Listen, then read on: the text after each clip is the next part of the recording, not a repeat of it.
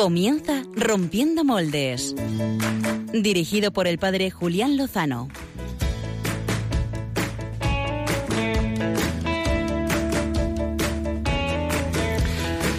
Muy buenas noches, queridos amigos eh, de Radio María, queridos oyentes de Rompiendo Moldes.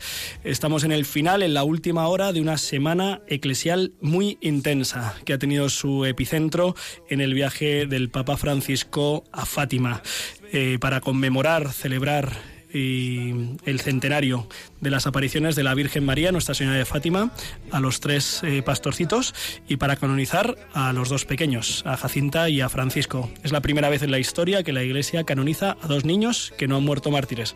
Son unos nuevos modelos para todos nosotros. Donde el corazón empezó a latir, donde el corazón.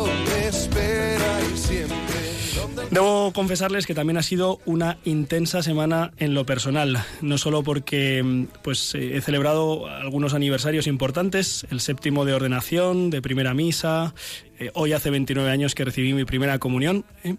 Y sino que ha sido una semana muy intensa de acompañar situaciones difíciles, exigentes, algunas muy sufrientes y ver, pues eh, palpar la, la, fuerza de la gracia, la fuerza de Jesucristo resucitado y cómo solo su luz y su palabra puede iluminar, confortar y consolar los corazones de los hombres, especialmente cuando están pasando por dificultades.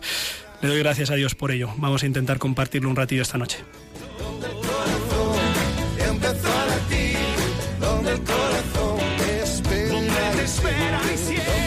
Después de la gran cobertura que ha realizado Radio María del viaje del Santo Padre a Fátima, con el rosario, las canonizaciones, pues no sabíamos muy bien si podíamos aportar algo más, pero nuestros amigos internautas que a través de Twitter y de Facebook pues nos van sugiriendo temas eh, han votado mayoritariamente a seguir ahondando un poquito en el centenario, en este acontecimiento de Fátima. Por eso, hoy a esta hora eh, queremos proponeros que de la mano de don José María Zavala, escritor, periodista, pues podamos profundizar en alguno de los aspectos del acontecimiento de Fátima que está vivo y que la Iglesia nos lo ha vuelto a poner eh, delante de nosotros para vivirlo y aprovecharlo.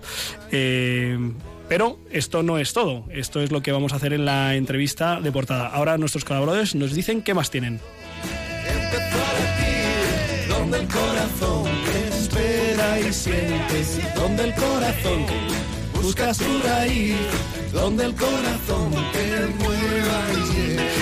Bueno, pues eh, oye, que me gusta mucho esta canción de, de portada. Eh, buenas noches, equipo de Rompiendo Moldes, ¿cómo estáis?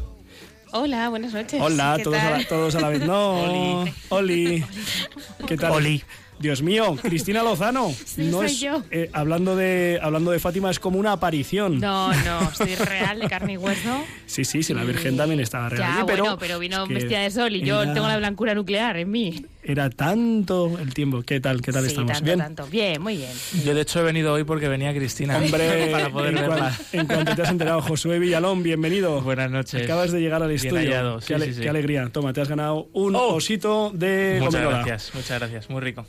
Qué Pues, bien. Muy contento de estar aquí también, hacía mucho tiempo que no venía. Hace tiempo. Es una reunión, es una reunión de amigos. Remember. A- Álvaro González, buenas noches. Buenas noches, ¿Qué, Julián. qué nos traéis los biorritmeros, Josué y tú? Josu, ¿qué traemos? Eh, Álvaro, tío, ¿qué traes? Eh, dalo todo, dalo todo. Trabajo en equipo este. Vamos a traer un coro muy especial. Un coro rociero. No, no. Vale.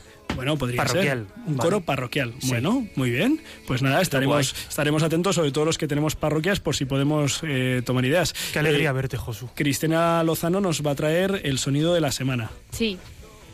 Ese, Sí. déjale, déjale que suene Ahí, ahora. ahí lo dejamos ahí, ¿no? Sí, sí. ¿Vale? Pero es muy interesante, ¿eh? Yo animo a todos los oyentes a que se queden a escucharle. Clara Fernández, buenas noches. Hola, ¿qué tal? Muy contento. ¿Qué plan B tienes esta noche? Pues traigo a la ballena azul. Traes a la ballena azul, que es un tema que no sé si nuestros oyentes, seguramente en estos últimos días, como que ha salido eh, a la primera plana mediática y de repente nos hemos enterado que que hay mucho, que hay mucho, iba a decir colgado, eh, que hay mucha persona que no centra bien el pensamiento y la actividad. Y es que se ha propuesto a través de las redes sociales una cosa muy rara que luego nos va a contar eh, Clara y que entiendo yo que lo mejor que podemos hacer es decir que esto existe, que es una radiadura, que es peligroso y que hay que desactivarlo y ya está. Javier Hidalgo. Buenas noches. Qué alegría verte al otro lado de la pecera, digo, en la pecera. Igualmente, yo estoy muy emocionado, Julián. ¿Por qué? ¿Por qué? Cuéntanos. Porque hemos superado los 700 seguidores en Twitter. Madre Yeah. mía, madre Madre Vamos, mía. ya. Vamos- de aquí, vamos a de aquí a dar nada desbancamos a Lady Gaga. Efectivamente. Tampoco hace falta, o sea, Eh, cada uno con su tema. Claro que sí.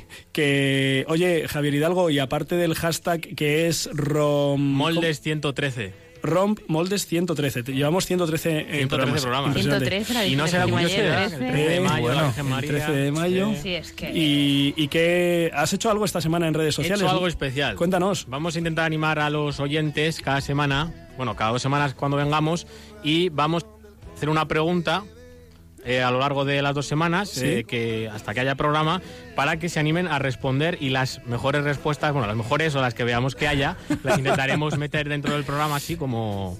De vez en cuando, ¿no? Sí, para- bueno, como la entrevista de portada, ritmo. como la em- entrevista de portada es sobre Fátima y has preguntado qué es lo que le pides a la Virgen, ¿no? Efectivamente, la pregunta esta semana ha sido ¿y tú por qué intenciones le pides a María? Muy bien, pues lo vas, lo vas, vas salpicando, vas salpicando. Efectivamente. Estupendo, pues este es el, la oferta, este es el menú que les ofrecemos para los próximos 50 minutos, ya un poquito menos.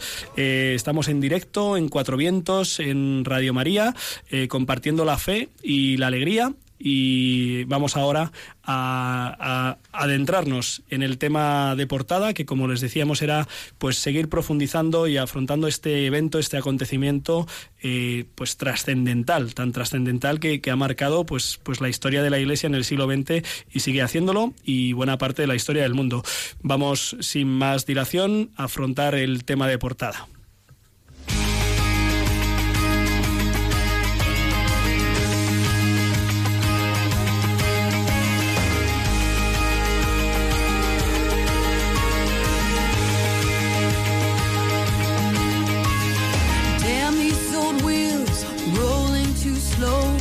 Stare down this wide line with so far to go. Se ha hablado mucho y se seguirá hablando del acontecimiento de Fátima, de las apariciones de la Virgen María. Mariofanías lo, lo explican o lo definen algunos eh, teólogos, es decir, manifestaciones de, de la Virgen María. Eh, pues eh, seguramente hay muchos enfoques, hay muchas aportaciones. Nosotros queremos dar una más. Eh, tenemos al otro lado de- del hilo telefónico al escritor y periodista don José María Zavala. Muy buenas noches, José María. Muy buenas noches. Eh, muchas gracias por atender la llamada de Rompiendo Moldes de Radio María, que sabemos pues que es una casa pues muy cercana a ti también, ¿verdad? Bueno, a mí me encanta. Además, el, el nombre ya de Radio María lo dice todo, ¿no? En este mes, ¿eh? ¿verdad? De la, de la Santísima Virgen y en este primer centenario nada menos que de las apariciones de Fátima. Eh, sé que hace poco, no, exactamente no sé cuándo, eh, tuvo lugar la entrevista del director de esta casa, de Luis Fernando de Prada, con, contigo y con tu señora esposa, ¿verdad? Pues sí, dimos nuestro testimonio de conversión, eh, cómo actúa Dios, ¿no? En, en la vida de cada uno, en este caso en, en nuestra vida, en nuestro camino al matrimonio a través de un santo favorito nuestro y gran intercesor, porque los santos son intercesores como el Padre Pío. Ujú. Pues nada, si an- animamos a los oyentes de Rompiendo Moldes que seguramente hayan escuchado esa entrevista y si no, pues que, que la puedan pedir para conocer pues ese bonito testimonio. Yo eh, voy a presentar, aunque quizá eh, para muchos no sea necesario, y para otros, eh, un poquito tu, tu biografía. Vamos, tu biografía profesional. Sabemos que eres quizás de las cosas más conocidas tuyas, colaborador en Cuarto Milenio del Canal 4 con Iker Jiménez y también en el diario La Razón. Y ha sido jefe de información del suplemento económico del diario El Mundo, responsable de información financiera en ese mismo periódico, redactor del diario económico Expansión.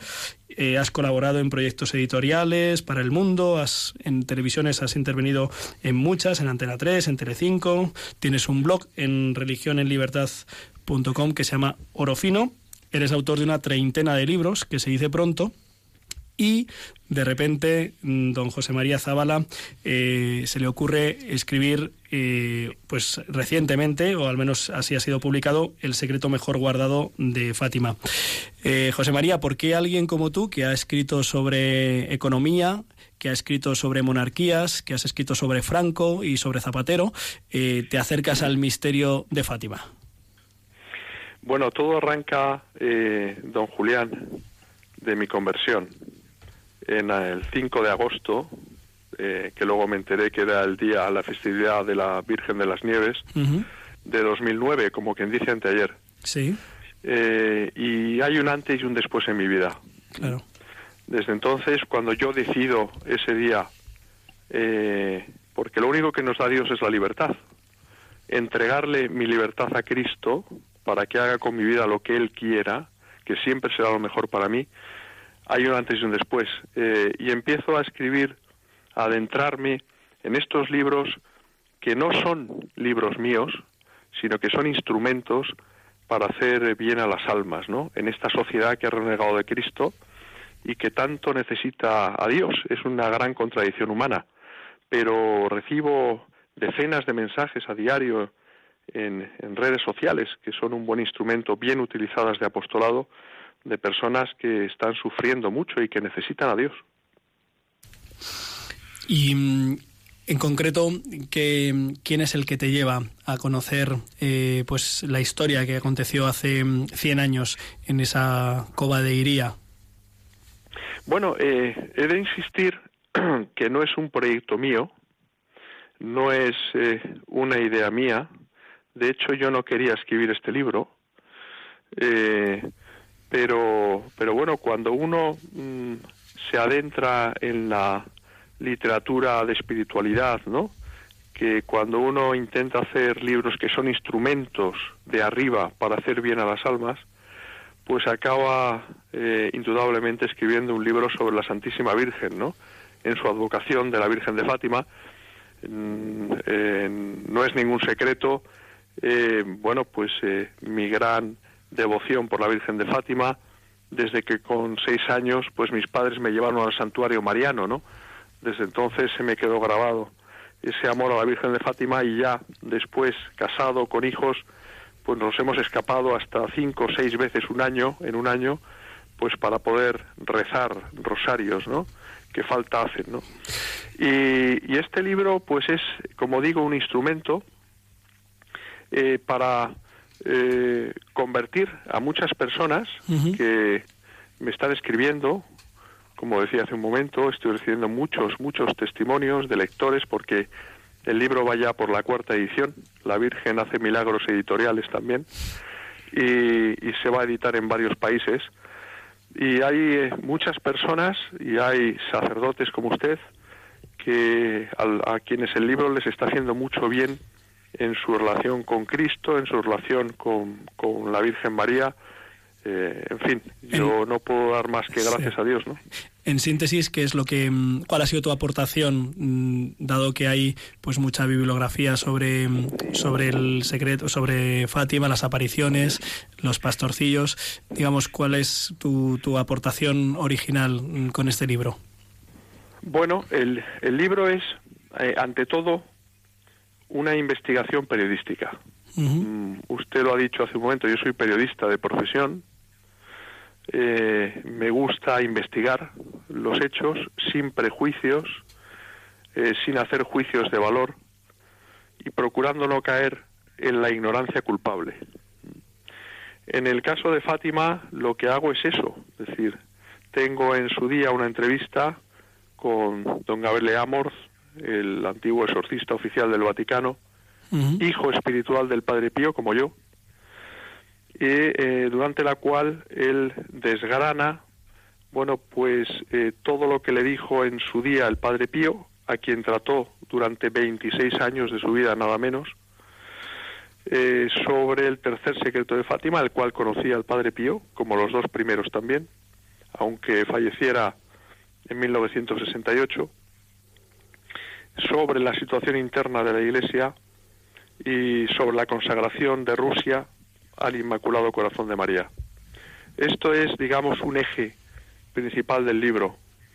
Eh, otro eje importante, sin duda ninguna, es el testamento espiritual del Padre Pío, tan desconocido en España que sale a relucir en el libro y que está relacionado con Fátima.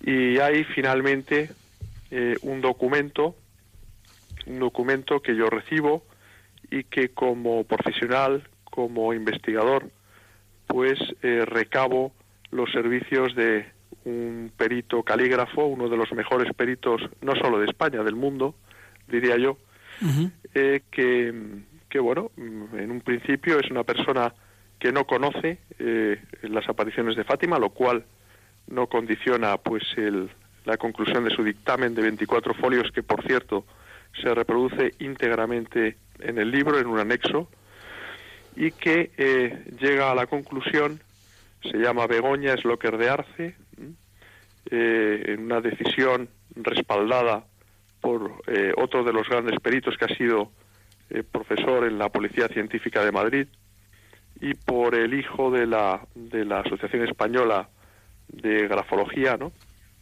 Llega a la conclusión Begoña en, ese dictamen que ese documento de una sola hoja y de 24 líneas, ha sido escrito, dice ella, por la misma mano de Sor Lucía de Fátima que la de los dos primeros secretos.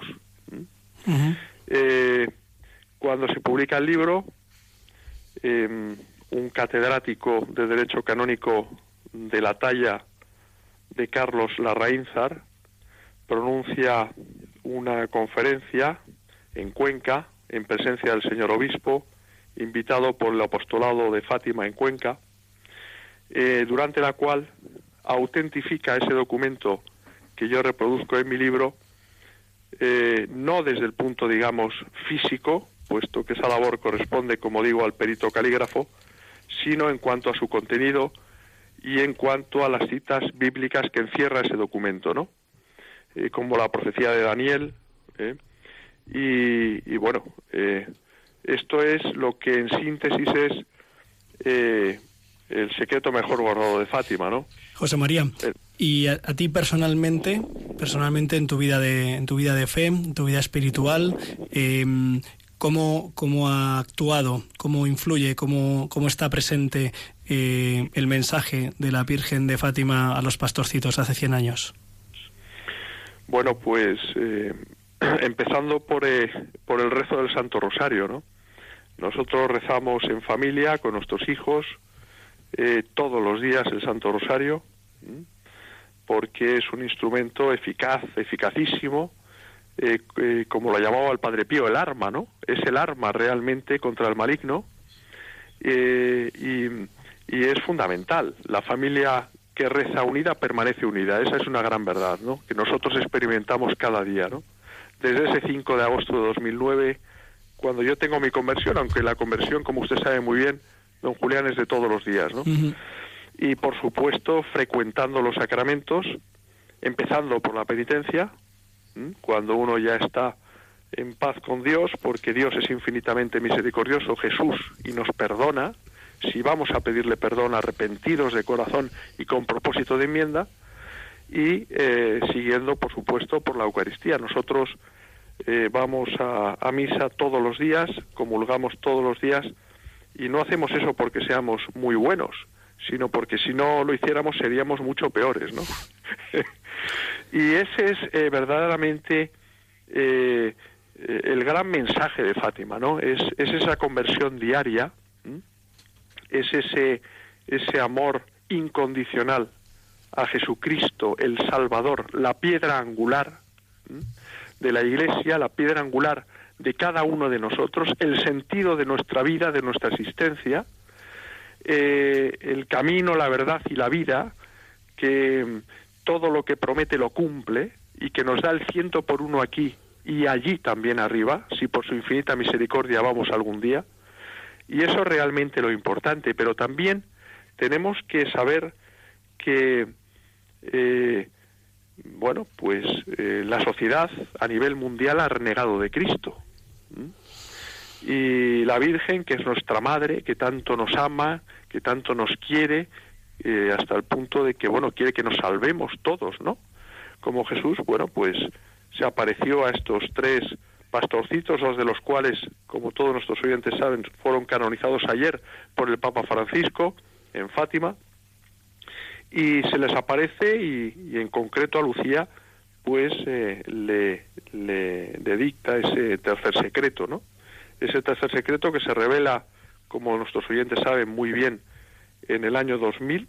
el cardenal Sodano revela ese tercer secreto, el obispo vestido de blanco, pero que eh, no acaba ahí, sino que hay una interpretación mm, que eh, hace alusión pues a la apostasía en la Iglesia eh, desde su misma cúspide, ¿no? Que eso es lo que le dice el padre Pío Don Gabele Amors, que eso es lo que dice el cardenal Alfredo Taviani, uno de los tres que abren el sobre del tercer secreto en presencia del Papa Roncalli en su día, que es lo que dice también el cardenal Chiapi, y eh, en fin y recientemente pues el cardenal Zen no el cardenal arzobispo emérito de Hong Kong uno de los eh, eh, bueno pues cardenales pues históricos no en la en la iglesia perseguida de China no que, que, admite la posibilidad de que Fátima no haya concluido y que pueda tener alguna relación con la profecía de, de San Juan Bosco no de esa nave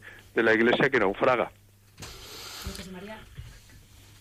eh, Don José María, buenas noches. Soy Cristina Lozano.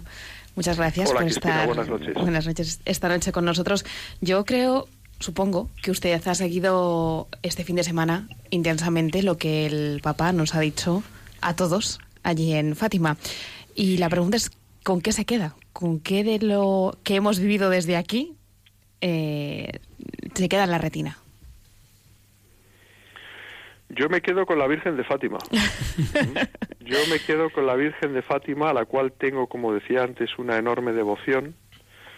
Eh, y con ese mensaje ¿no? De, de, conversión ¿no? a la humanidad que hoy más que nunca es necesario. ¿no?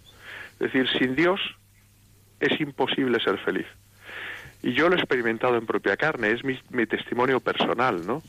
Y yo he estado durante 15 años alejado de Dios sin pisar un confesionario y, Dios, en su infinita misericordia, por todo lo que mis padres rezaron por mí, porque creo firmemente en la comunión de los santos, bueno, pues ahora eh, procuro estar cerca de Dios, ¿no? Y me doy cuenta de lo que es una gran contradicción humanamente hablando, que es posible y diría yo imprescindible ser feliz en medio del sufrimiento. lo que es una contradicción humanamente hablando, para los católicos tiene todo el sentido. Buenas noches, eh, don José María. Eh, soy Josué, colaborador aquí. Yo quería hacerte una pregunta. Eh, bueno, te estoy tuteando, si, si me lo permites. Sí, ¿cómo, ¿Cómo le explicarías a, a la gente, a, nuestra gente, el mensaje de Fátima y, quizá especialmente eh, a las nuevas generaciones, eh, a, los jóvenes, a los adolescentes, eh, pues a lo mejor tienes la experiencia pues en tu propia familia, con tus hijos, ¿cómo, cómo explicarías lo que la Virgen de Fátima reveló a los pastorcitos y nos quiere revelar a todos nosotros? Pues mira, Josué, recientemente me hacían una entrevista precisamente los jóvenes católicos, ¿no?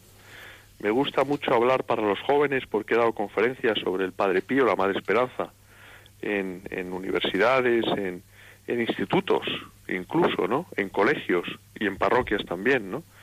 Y, el mensaje, el mensaje es que mm, sin Dios es imposible ser feliz y que mm, la Virgen de Fátima es, es eh, la gran intercesora, la intercesora por excelencia para conducirnos hasta Jesús, ¿no?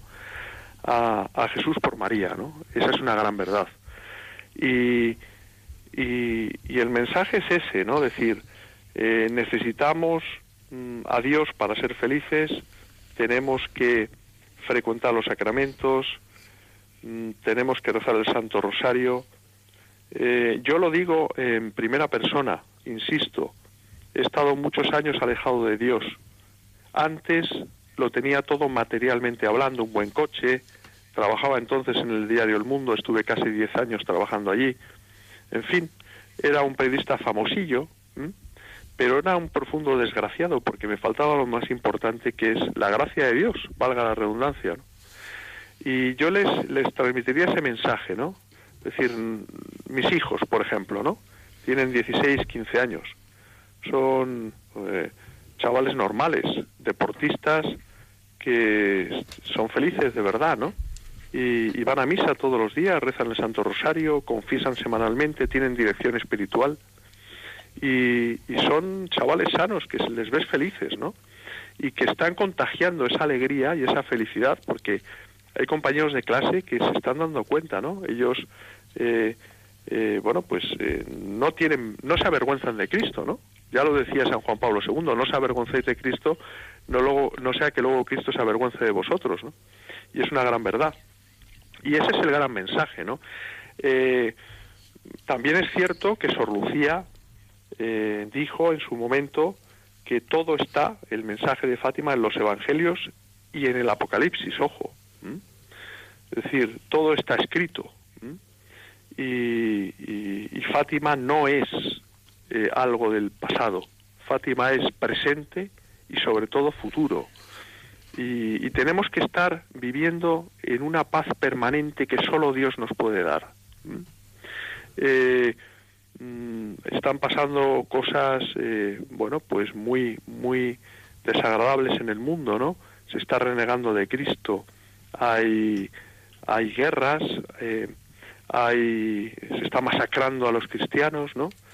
Eh, y lo importante es mm, que vivamos el día a día, que vivamos con el Señor, que procuremos estar en gracia de Dios y, dejar todo en manos de Dios, con esa comodidad, ¿no?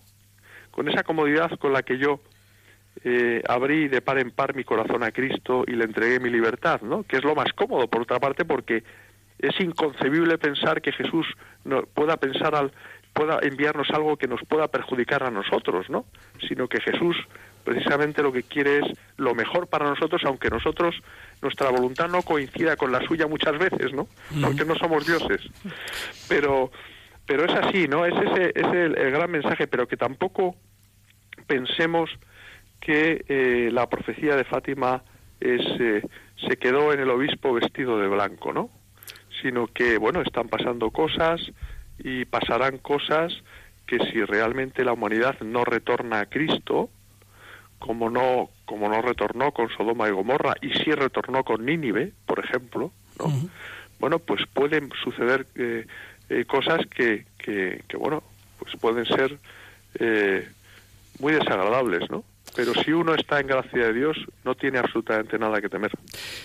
Don José María Zavala, eh, Fátima no es pasado, sino que es, es presente y es futuro. Eh, Fátima nos trae el mensaje que está en el Evangelio y en la Escritura, en su integridad, también pues ese último libro, esa última palabra eh, de Dios en, en, la Escritura, el Apocalipsis.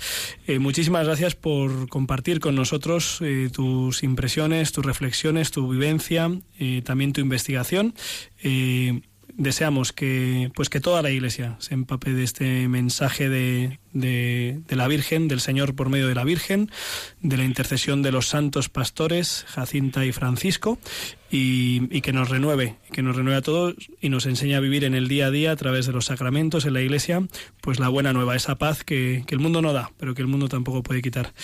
Don José María. Sí. Muchísimas. Si me permite sí. si me, un, decir solo una cosita. Sí. Eh, que el día 19 de mayo uh -huh. estaré en Sevilla hablando de la Madre Esperanza. Muy bien. La Madre Esperanza, el alma gemela del Padre Pío. Eh, la, la, es beata, la beatificó el Papa Francisco en el año 2014, ¿no? La mujer que leyó el alma de Jacqueline Kennedy, ¿no? De la esposa de, de J, de la viuda, mejor dicho, de JFK, ¿no? Y que el 25 de mayo Uh -huh. que es se celebra el 130 cumpleaños del Padre Pío, estaré dando una charla sobre el Padre Pío en la parroquia de la Asunción en Arroyomolinos, en Madrid. Así que los oyentes que quieran ir están invitados. Veneraremos también una reliquia de primer grado de la Madre Esperanza y del Padre Pío. Pues eh, hay que dar esa información eh, pues para que sea para nuestro provecho espiritual. Muchísimas gracias, José María. Que Dios os bendiga a todos. Igualmente, un abrazo. Eh, hasta aquí las palabras y el testimonio de José María Zavala, eh, escritor, periodista, converso. Y mmm, Javier Hidalgo, no sé si tiene mm, que quiere contribuir, extender un poco eh, pues este coloquio con las impresiones y las aportaciones de nuestros amigos internautas. Pues sí, la verdad que hoy con el tema de Fátima, pues los followers aquí por Twitter se han animado un poco más. Sobre todo Paquiño, que nos está comentando su experiencia eh, este fin de semana acerca de, de Fátima, decía que le tocaba directamente que también es verdad que veía al Papa un poco cansado eh, durante este viaje, también es normal por todo lo que le exige, ¿no? Pero que espera, espera que, que este Papa nos dure mucho. Y si te parece, Julián, vamos a empezar a salpicar eh, nuestro programa Salpica, salpica. con un poquito de, de- de nuestras respuestas, que también nos han empezado a responder ahora, en directo. Muy bonito. bueno, Les damos una semana para responder y empiezan, y empiezan ahora. ahora. Pero bueno, Se parecen a mí está a en época de exámenes. Siempre están a tiempo, nunca es tarde si la dicha es buena. Eh, vamos a empezar por Pedro, que re- respondió el 9 de mayo, respondió eh, hace ya bastante, y decía que a María le pedía eh, lo, que, lo que parece imposible, ¿no? Lo que a ve- a veces esas cosas que, que parece que están en nuestro, en nuestro futuro y nos parecen más difíciles, pues él se las pedía a la Virgen. También Lubia Rivera que pedía, eh, y fíjate que esta es muy sabia, porque pide por las intenciones propias de la Virgen María, porque piensa que son las mejores eh, que las nuestras y que eh, de paso pues también nos incluyen. Y termino, y luego ya seguimos con un poquito más, con Paloma, que pedía que ella le pide a la Virgen de Fátima, eh, bueno, a la Virgen, para que la lleve a Jesús y la enseñe a guardar todas las cosas en el corazón como lo hacía ella. Pues eh, estas han sido algunas de las eh, peticiones que les dirigimos a la Virgen a través de Twitter y ahora vamos a escuchar el plan B de esta noche.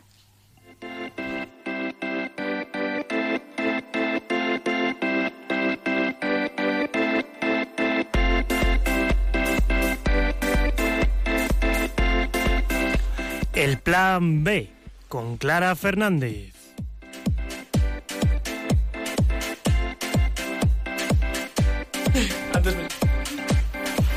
La ballena azul está seduciendo a adolescentes de todo el mundo, pero cuidado porque este juego, aunque sus seguidores lo definan como tal, no lo es para nada. Detrás de esta inocente apariencia hay un peligroso engaño por el cual muchos adolescentes han llegado a suicidarse. La ballena azul está destinado a adolescentes. El juego se creó hace dos años en Rusia. Eh, fue concretamente en otoño de 2015, cuando un grupo de jóvenes empezaron a debatir en una red social acerca del suicidio.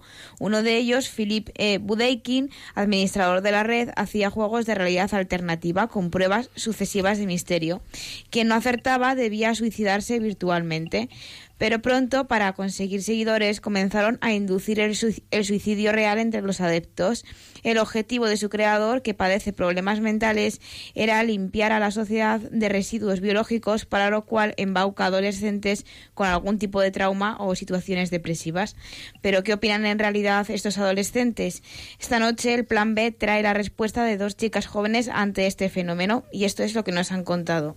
Opino que es un juego absurdo y quien, quien lo haya inventado es una persona sádica. Y respecto a la gente que juega, considero que deberían tener un poco más de sentido común y prever las consecuencias. Desde luego no jugaría este juego porque podría poner en peligro mi vida, podría obsesionarme, etcétera. El juego de la ballena azul en sí no lo veo. Eh, hay niños que mm, lo hacen por llamar la atención, luego se encuentran en peligro porque claro, no les dejan salir y ya no puede salir y ya ese es tu final. A ver, hay gente que sí, que puede que lo haga porque se sienta sola. Vas a hablar con un psicólogo, vas a hablar con tus padres de lo que te pasa. La verdad es que yo no jugaría porque, o sea, no quiero poner mi vida en riesgo. El juego no acaba hasta que los participantes no pongan fin a su vida. Una vez que se empieza a jugar no se puede abandonar, son las reglas. Además, un experto anónimo está vigilando que las pruebas se lleven a término. Para ello, los adolescentes tienen que hacerse fotos o grabar vídeos de sus progresos. A este juego macabro solo puede acceder el llamado Grupo de la Muerte, un club cerrado y selecto de personas. Pero antes hay que superar una serie de retos numera- numerados del 1 al 50 en los que el administrador, a través de las redes, va influenciando a la víctima a realizar pruebas que consisten en despertarse a horas intempestivas para ver películas de terror, autolesionarse o permanecer en lugares elevados como puentes o edificios antes de llegar al último reto, que es el suicidio de la víctima. Además, los jugadores tienen una cláusula de confidencialidad. El juego tiene que permanecer oculto para los padres y terceras personas. Aunque todo esto parezca de ciencia ficción, en nuestro país la ballena azul ya se ha cobrado varias vidas en Cataluña, País Vasco y Palma de Mallorca. Afortunadamente, este terrible juego ya tiene contraataque, que es la ballena rosa, que se ha hecho para llegar a adolescentes utilizando el mismo patrón, una iniciativa que surge con este objetivo. Al igual que el otro, este reto consiste en 50 pruebas, pero su propósito es buscar que los participantes vean el lado positivo de la vida, ayuden a los que lo necesitan y que se comuniquen con sus familiares. El año pasado estrenaron en los cines la película Nerf, traducida como Juego sin reglas, que es un símil de este juego del que estamos hablando. Bienvenidos a NERV, un juego como prueba o verdad, pero sin la verdad. Los observadores pagan por ver, los jugadores juegan para ganar dinero y gloria. ¿Eres un observador o un jugador? ¿Eres un observador o un jugador? ¿Eres un observador o un jugador? Observador, jugador. Tiene una pinta muy sospechosa. ¿Es legal? Y la vida te pasa de largo. ¿Tienes que arriesgarte alguna vez? Si yo me arriesgo. Vale, pues juega al NERV. ¿Aceptas tu prueba? ¿Qué pasa si me rajo? Lo pierdes todo. Los observadores nos han robado la identidad. Somos prisioneros del juego. Vi, nosotros controlamos tu vida. La única salida es ganar. En este caso, la película con la película acaba con un final feliz, aunque no quiero haceros spoiler por si os interesa verla. Pero en este caso los jugadores consiguen darse cuenta de que lo que empezó era un juego sin salida y al final pues consiguen ponerle remedio antes de acabar trágicamente. Bueno, yo creo que mm, no sé mucho de esta historia de la ballena azul. Eh, yo creo que a los que tenemos más de 20 años estas cosas nos suenan muy raras, no parecen ciencia ficción, pero a los que tienen menos eh, no se lo parecen tanto. Supongo que es un servicio darlo a conocer, es decir, que la gente sepa que esto existe para que si hay algún indicio de que alguno de nuestros adolescentes o jóvenes está haciendo pues algún exceso, alguna rayada y tal, pues que se detecte pronto. Eh, y luego, pues que la red social que más eh, ayuda en estas cosas es tener una red social, pues eh, como Dios manda. O sea, la iglesia, amigos, eh, propósitos, sentido, dar tu vida y encontrarla, ¿no? En fin, en fin. Señores, hoy por cierto, la voz del tío de la ballena rosa era como para morirse. el plan de la ballena rosa es, o sea, 50 propósitos para hacer bien, pues que cada uno de los que nos esté escuchando se acerque a su parroquia, a su movimiento, a su cole católico y diga, venga, vamos a hacer 50 propósitos para liar la parda, pero bien, ¿no? Las cuentas del Rosario podría ser otros 50 propósitos. Las cuentas del Rosario nos pueden acompañar mientras vamos a la residencia de ancianos. Vamos a visitar a una persona que se sienta sola. Jugamos un partido de fútbol con los macarras de al los del Atleti, que ahora se sentirán un poco tristes. Bueno, no, es broma. En fin, este tipo de cosas, ¿eh? Que, que sí, que es que hay que vivir la vida y hay que dejar que el Evangelio nos ilumine, porque si no, en fin, en fin, en fin. Pero bueno, no quiero seguir yo monopolizando esta valoración y conversación, sino que me gustaría escuchar eh, cuál es el sonido más importante de los últimos días para nuestra querida Cristina Lozano.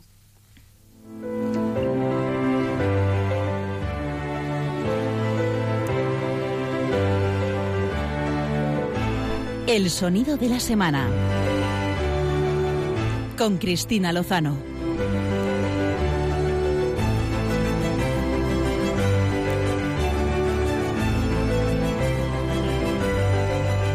Oye, que parece mentira que suene esta música, ¿eh?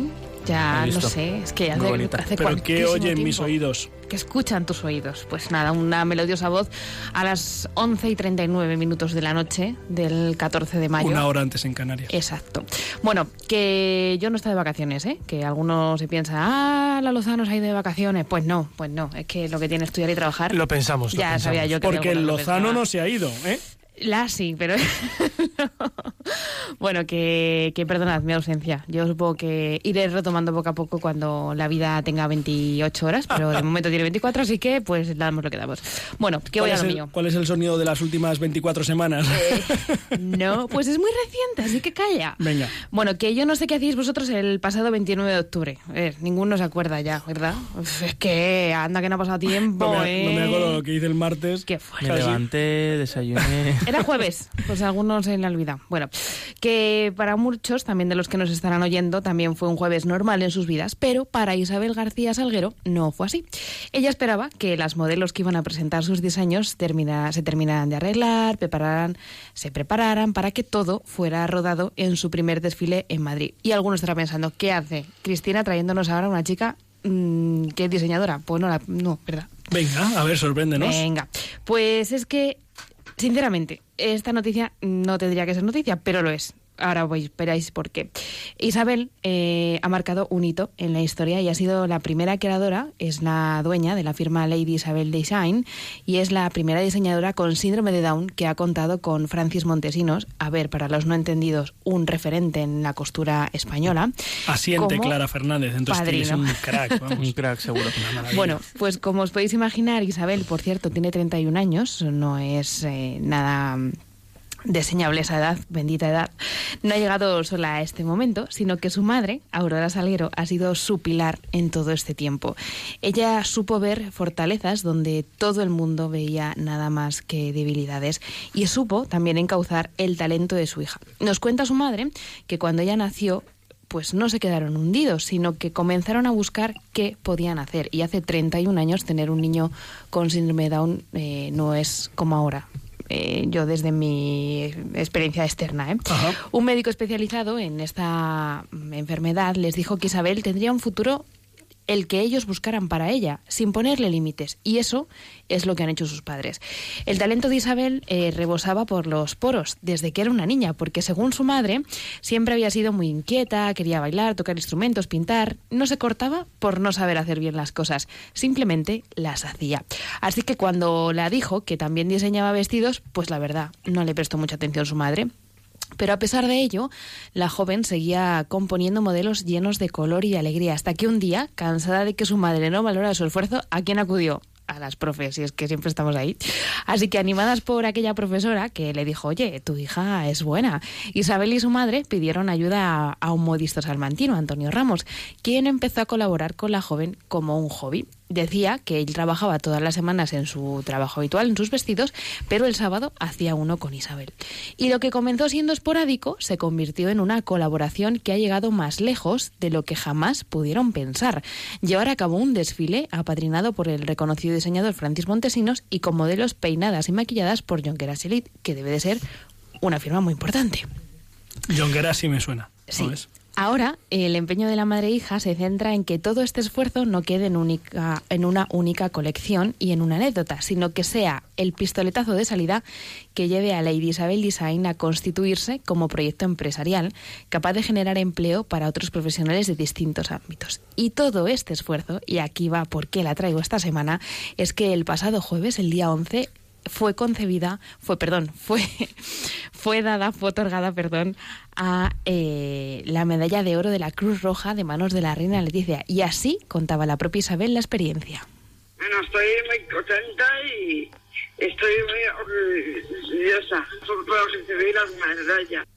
Ella estaba muy contenta y muy orgullosa, pero quiero que también escuchemos a su madre, Aurora, porque también nos cuenta cómo vivió ese momento. Pues yo creo que estamos contentos de manera diferente, porque Isabel no es consciente de todo lo que implica la medalla, y yo sí. Entonces está ilusionada, está, bueno, ha estado con una gente maravillosa y estupenda, que todo el mundo la ha reconocido, ha conocido a la reina, bueno, todas esas cosas, pues a ella la empoderan mucho y la está muy orgullosa, muy contenta. Yo estoy orgullosa de otra manera, porque para mí ha sido un éxito, una medalla que no es igual cualquier medalla que la de Cruz Roja. Así que, como decía la madre de Isabel, hay que mirar con otros ojos y potenciar lo que cada uno tiene de bueno, que al final es lo que hay que hacer con todos los hijos, tengan o no una discapacidad, ayudarles a que se identifiquen para hacerlo mejor y a que lo vean.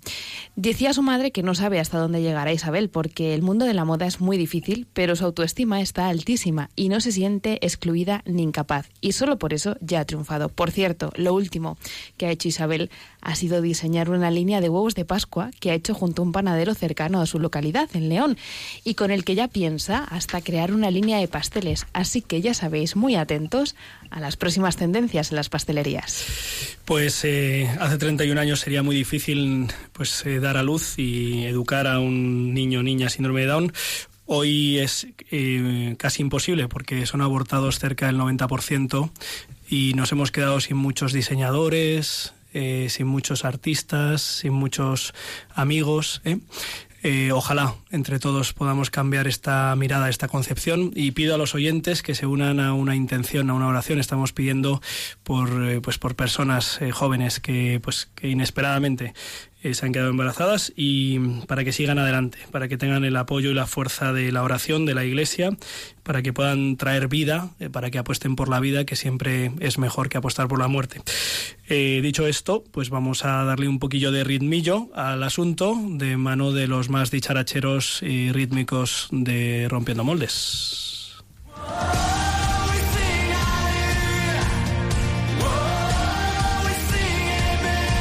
Biorritmos con Josué Villalón y Álvaro González.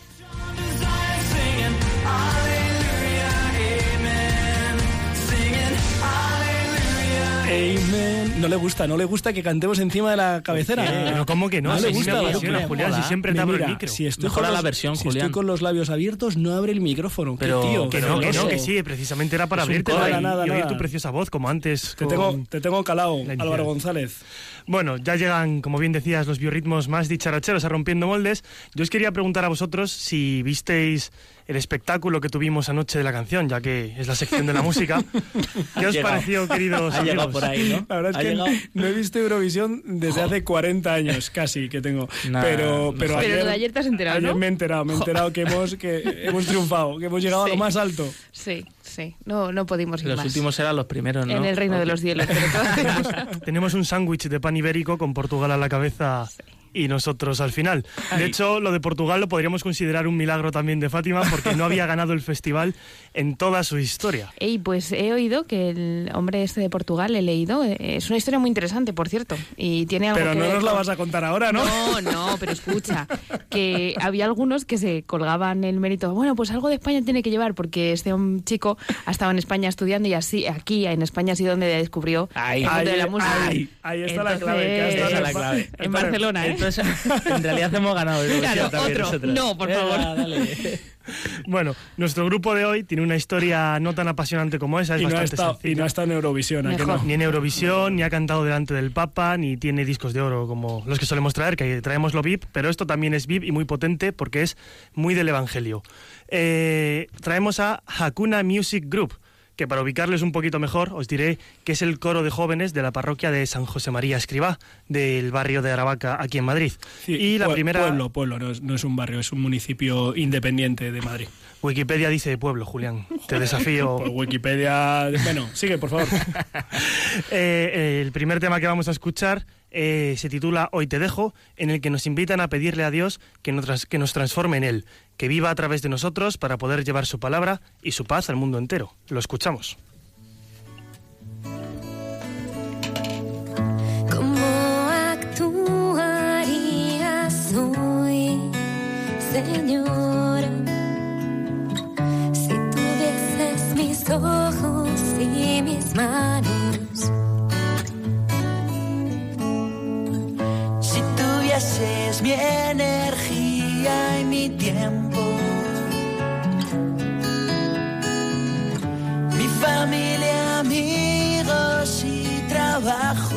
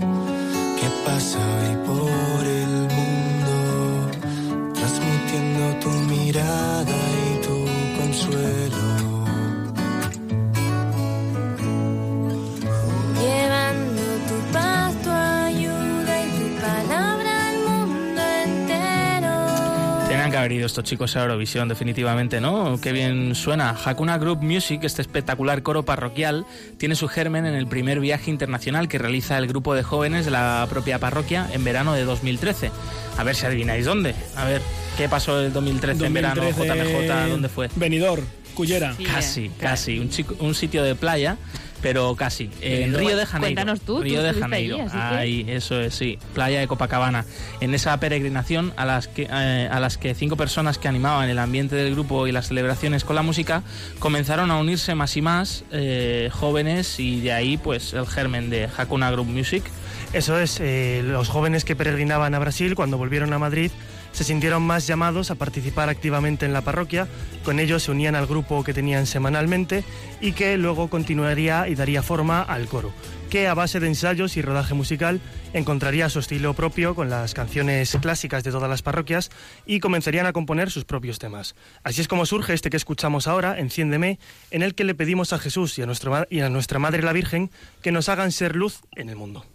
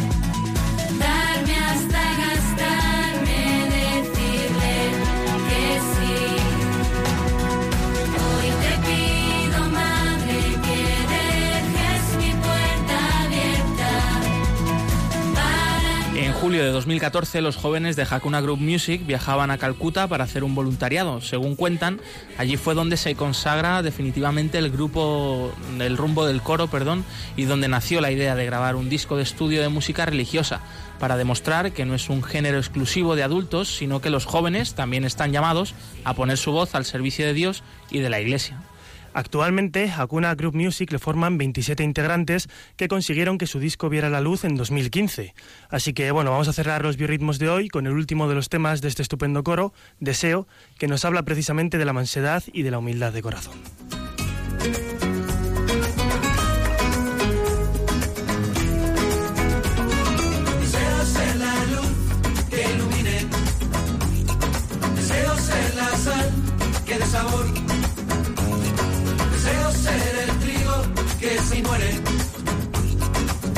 Ser el manantial de tu calor.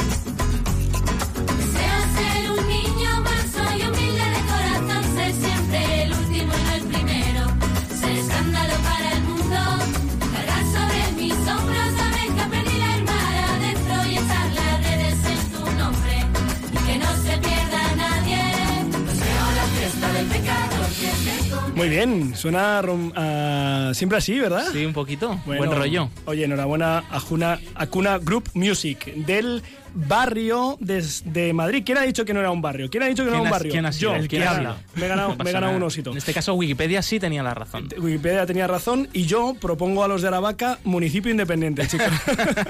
Iniciado por un conductor de programas. Bueno, eh, Javier Hidalgo, oye, seguro que han dicho algo más nuestros amigos en Twitter. ¿A que Sí. Cuéntanos, ¿qué más han dicho? Sí, han estado aquí respondiendo en directo a la pregunta que habíamos hecho. Eh, Blanca, Blanquita Román, que siempre nos sigue, eh, dice que le pide a la Virgen María que nos enseñe a ser fieles a su hijo, como ella lo fue al decir que sí.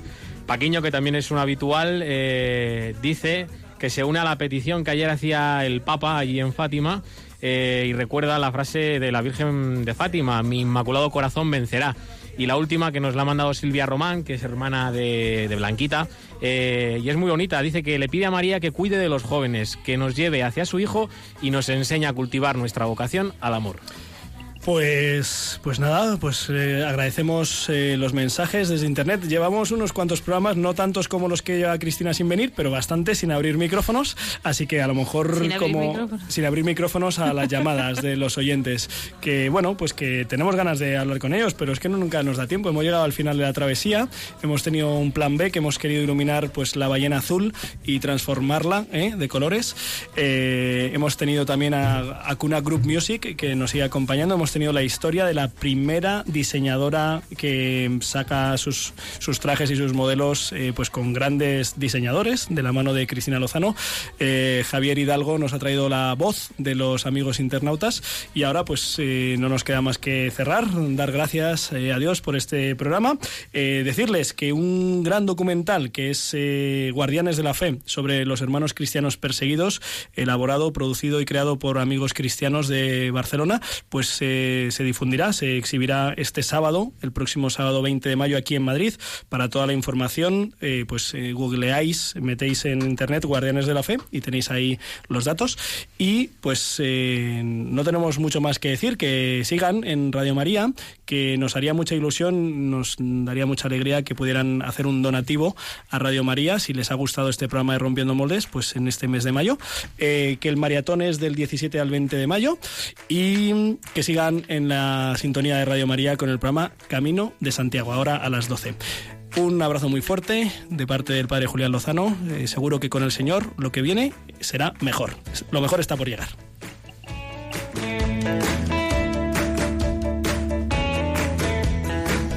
Han escuchado en Radio María Rompiendo Moldes, un programa dirigido por el padre Julián Lozano. Donde estén tus sueños, donde tus anhelos se ponen al sol.